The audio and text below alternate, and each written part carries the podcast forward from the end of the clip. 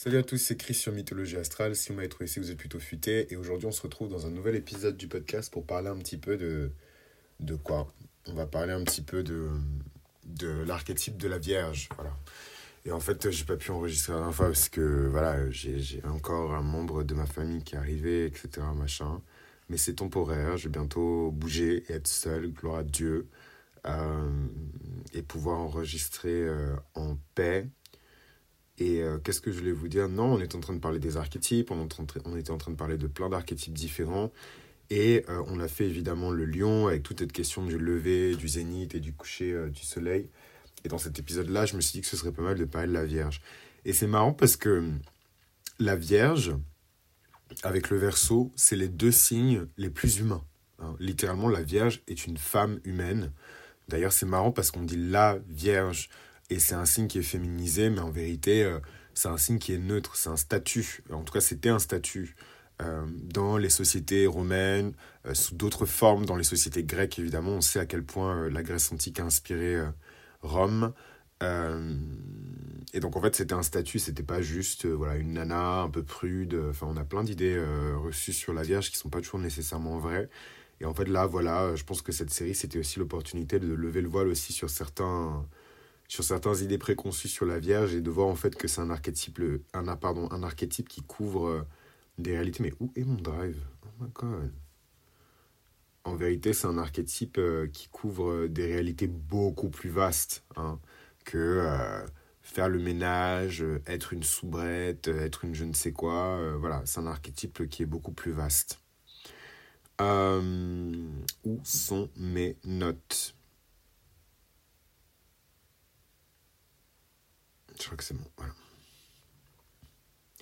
Et donc, euh, c'est un, archétype, un archétype qui, disons, ce matin, ça va être compliqué. Hein. C'est un archétype qui. qui, qui euh, comment dirais-je Qui englobe beaucoup de choses. Euh, déjà, de base, l'archétype de la Vierge englobe beaucoup de choses qui sont liées à, la, à, à l'organisation, à l'optimisation.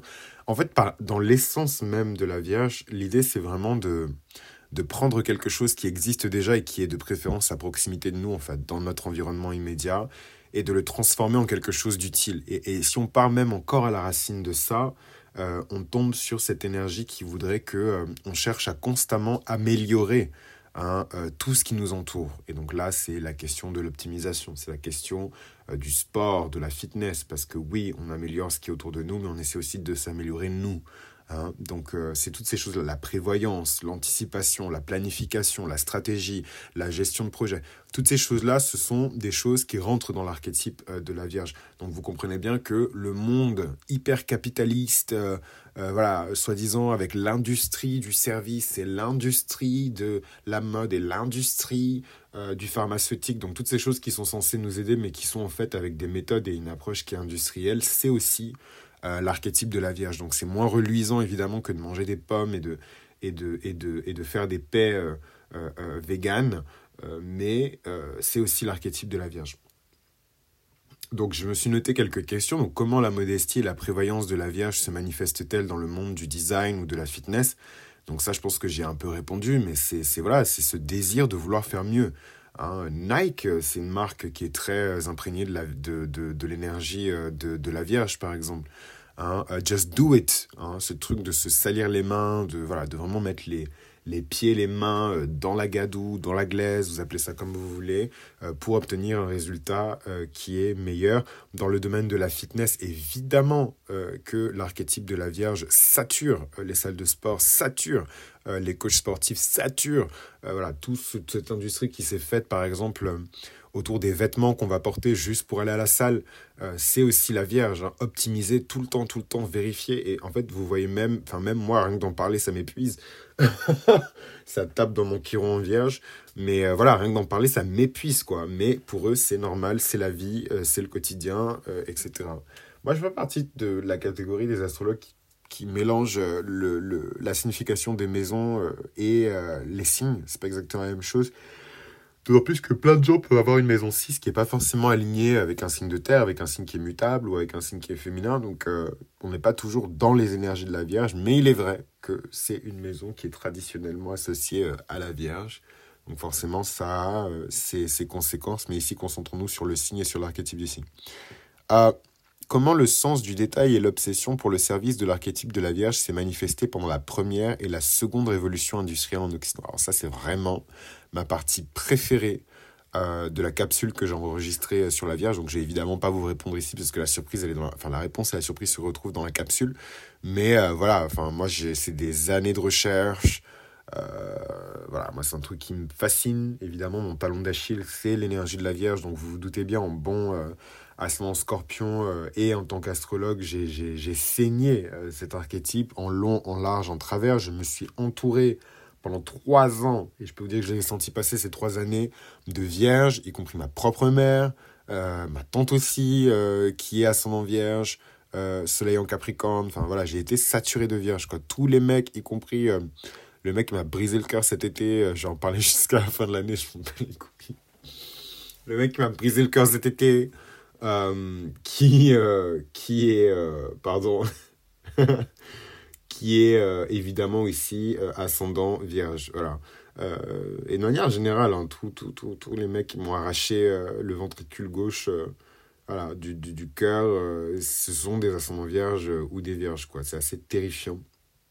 Et en même temps, ça fait sens parce que si mon chiron est en vierge, forcément, ils ont des aspects importants qui, qui, qui, qui trigger mon chiron. Mais ce n'est pas le sujet d'aujourd'hui.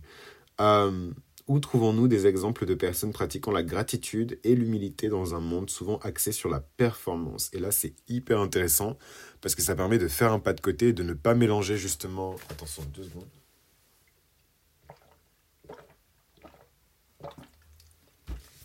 Et de ne pas mélanger justement euh, l'obsession de la performance et de la rentabilité et l'archétype de la Vierge. C'est légèrement différent de l'optimisation, la prévention, la planification, la gestion de projet. C'est pas la même chose.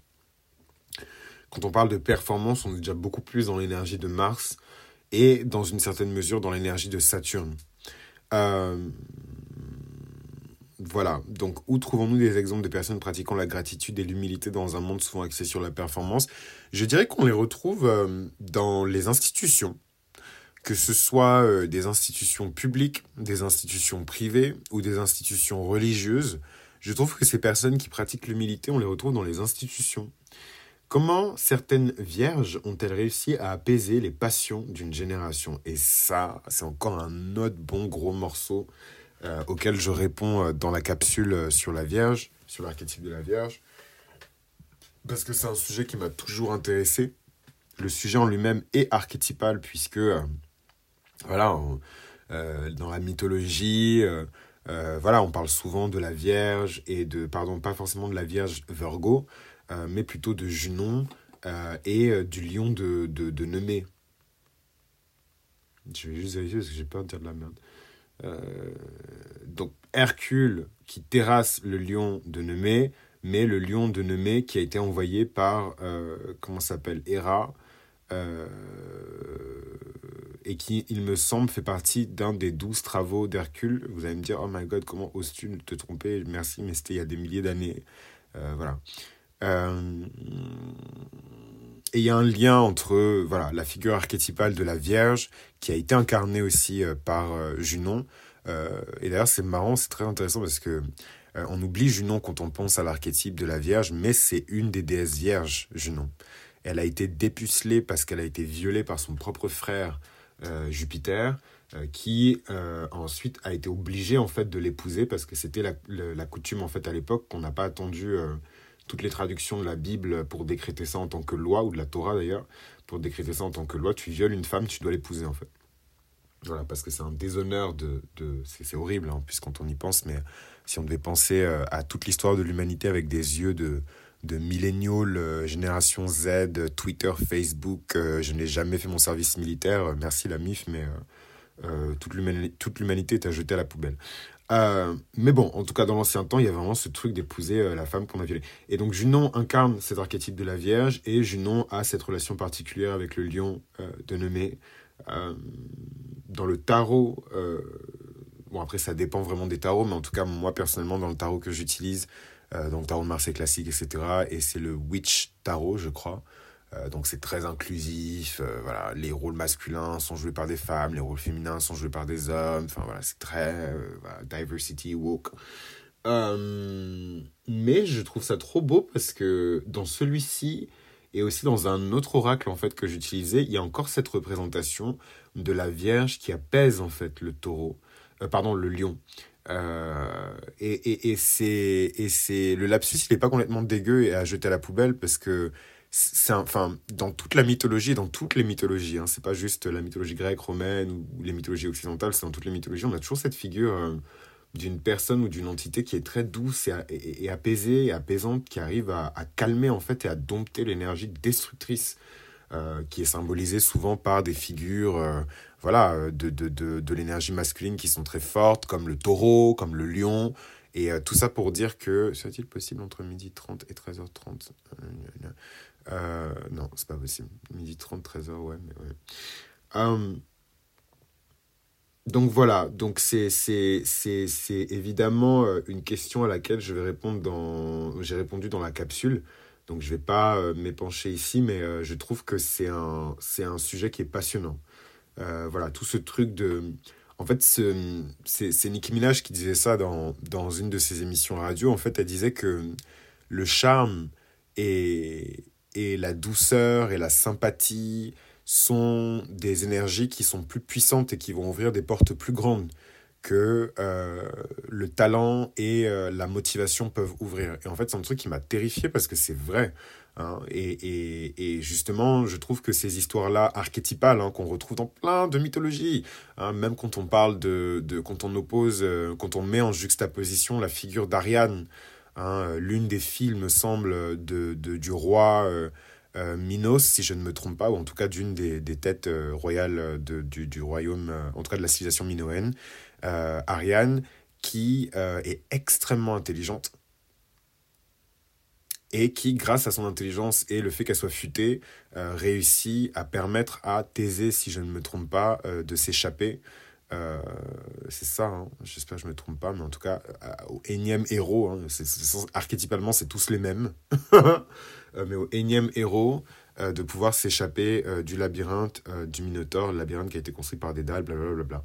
Et en fait, si on met en juxtaposition Ariane avec le Minotaure, c'est encore pareil. C'est, la victoire un peu de, de, de la petite fille, ou c'est la victoire en tout cas de l'énergie féminine sage sur la brute épaisse. Et on peut encore reprendre encore ce, ce même exemple-là avec euh, Athéna. hein, euh, on dit souvent que, euh, enfin, on, un astrologue que vous connaissez tous très bien, qui a l'âge qu'il a et qui est très connu et reconnu, qui attribue par exemple la, la, la, la gouvernance de, de la Vierge à Chiron. Et il n'y a pas que lui, il y a plein d'autres astrologues de sa génération qui attribuent la gouvernance de la Vierge à Chiron, etc. Et pour, les raisons que, pour des raisons intellectuelles que je respecte et tout, il n'y a aucun problème. Mais euh, c'est pareil. Euh, euh, J'ai perdu mon fil de pensée, pardon, pardon Mais bref, voilà, toutes ces juxtapositions qui sont compliquées. Mais voilà, Athéna, Athéna, on lui donne pas, enfin, pardon, Pallas Athéna, on lui donne pas, par exemple, la gouvernance de la Vierge. Mais moi, ça me choquerait pas que la Vierge soit gouvernée par Pallas Athéna. C'est, pour moi, c'est déjà, ça colle un peu plus que Chiron, quoi. Enfin bref, c'est ça, c'est moi. Mais euh, tout ça pour dire qu'il y a toujours cette juxtaposition euh, d'un point de vue archétypal dans plein de récits mythologiques euh, et sacrés en fait du monde entre cette espèce d'énergie féminine, qu'elle soit incarnée par un homme ou une femme d'ailleurs, hein, euh, qui triomphe en fait de la bête stupide, rageuse, puissante certes, mais qui n'a pas forcément l'intellect et la maîtrise d'elle-même nécessaire euh, pour gagner en fait. Et, comme je vous le disais, j'ai parlé d'Athéna, évidemment on peut refaire cette juxtaposition entre Athéna et euh, Arès, hein, euh, voilà, Pallas et Mars, pour montrer la victoire de la sagesse sur euh, la brutalité et la violence. Et donc tout ça, j'en parle dans la capsule, évidemment avec moins de digressions, euh, parce que c'est un contenu qui est scripté. hein, donc voilà, donc euh, c'est mieux, c'est peut-être mieux comme ça de temps en temps de rester bien sur l'axe euh, qui a été défini. Et donc, où trouve-t-on des exemples de personnes pratiquant la gratitude et l'humilité dans un monde souvent axé sur la performance? Comme j'ai dit, moi je trouve qu'on les trouve dans les institutions publiques, privées, religieuses, et en fait dans, dans, dans la mythologie, quoi. Dans la littérature poétique, euh, dans la littérature symbolique aussi, mais peut-être moins dans la fiction, parce que justement on a besoin, euh, enfin pour être auteur aussi, voilà, quand on fait de la fiction, on a souvent besoin qu'il y ait de l'action, qu'il y ait du conflit. Et justement, c'est pas le type de personnages archétypaux qui vont vous offrir peut-être euh, le conflit euh, que vous voulez. Sauf si évidemment c'est un conflit intérieur. Et là, évidemment, on sait que euh, les meilleurs récipients pour tous ces conflits internes qu'on aime bien lire dans les thrillers psychologiques, dans les romances, etc., c'est archétypalement des vierges, que ce soit des hommes ou des femmes, American Beauty, Pretty Woman, euh, il y a tellement d'exemples intéressants euh, à, explorer euh, dans ce sens-là. Comment certaines vierges ont-elles réussi à apaiser les passions d'une génération? Donc j'ai partiellement répondu, mais la vraie réponse, elle est dans la capsule évidemment. En quoi la recherche de la perfection et du détail est-elle valorisée dans notre culture moderne? Et ça c'est marrant parce que c'est un peu une fausse question, parce que je trouve pas que justement on vit dans une culture où la perfection et le détail est vraiment valorisé en fait. Oui, on vit dans une culture qui tend à critiquer euh, tout. Voilà, on est tous critiques littéraires, on est tous critiques cinéma, on est tous critiques culinaires. Tout le monde a son avis et tout le monde a des choses à dire et c'est très bien parce que ça responsabilise les gens aussi d'une certaine manière et surtout la bouche qu'on prend pour critiquer les gens dès, qu'on le fait, on prend automatiquement conscience, et ça c'est la meilleure chose de ce système-là, que d'autres peuvent nous critiquer aussi. Voilà. Et donc c'est bien parce que ça élimine en fait les gens qui, qui, qui crachent leur venin à longueur de journée. Vous verrez que c'est jamais des artistes accomplis et satisfaits en fait de ce qu'ils font.